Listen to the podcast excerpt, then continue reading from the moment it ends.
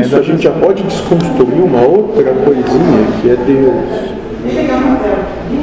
Deus enquanto esse ser onisciente, esse ser todo-poderoso, nesses termos que não, não trabalhem com isso, porque isso não é para não é pertinente nesse momento. Talvez a gente chegue num ponto que atrapalhe mais do que ajuda.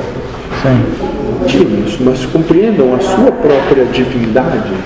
Então, por assim dizer, porque vocês são os senhores da encarnação. É claro que existem aqueles que estão é, monitorando para que as coisas tenham a sua sincronicidade, porque tu tem a sincronicidade para tua encarnação e e tem outros que estão trabalhando para que a sincronicidade se dê entre umas e outras, é, colocando limites para que o espírito pode ou não fazer, para que não intervenha na sincronicidade do outro. Sim. Mas vocês são senhores de vocês de verdade. Não busquem é, se subordinar mais.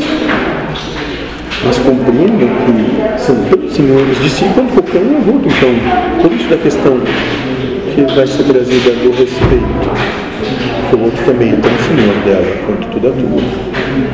E quando conseguirem ter esse respeito e que esse respeito seja inabalável, podem ser livres novamente. Mas estão fazendo esse trabalho aqui, porque quando da realidade não conseguiram respeitar a escolha do outro. Mas esses convencimentos de vocês, aconselhamento ao espírito, pode nos trazer mais, mais pro ego, mas pode. É, E para o quê?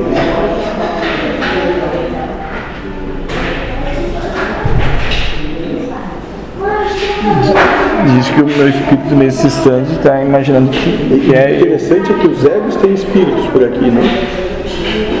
Não. o espírito que me anima nesse instante imagina ser eu. E daí E quem tu é? eu. Pergunta importante a ser feita a cada instante. É, Tu tem resposta absoluta para isso? Não, Não. diga nada. é, porque eu, não- eu, eu desconheço. A realidade é algo que não é possível de ser contemplada pelas Sim. limitações que a mente traz. Seja nada. Compreenda. O trabalho que vocês vêm fazer aqui é viver a vida que se apresenta, não importando o que venha a ser.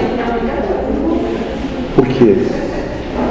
Porque a essência que os manifesta, os manifesta para se conhecer, para conseguir chegar no entendimento de si mesmo, onde coisa alguma mais lhe leve à contrariedade.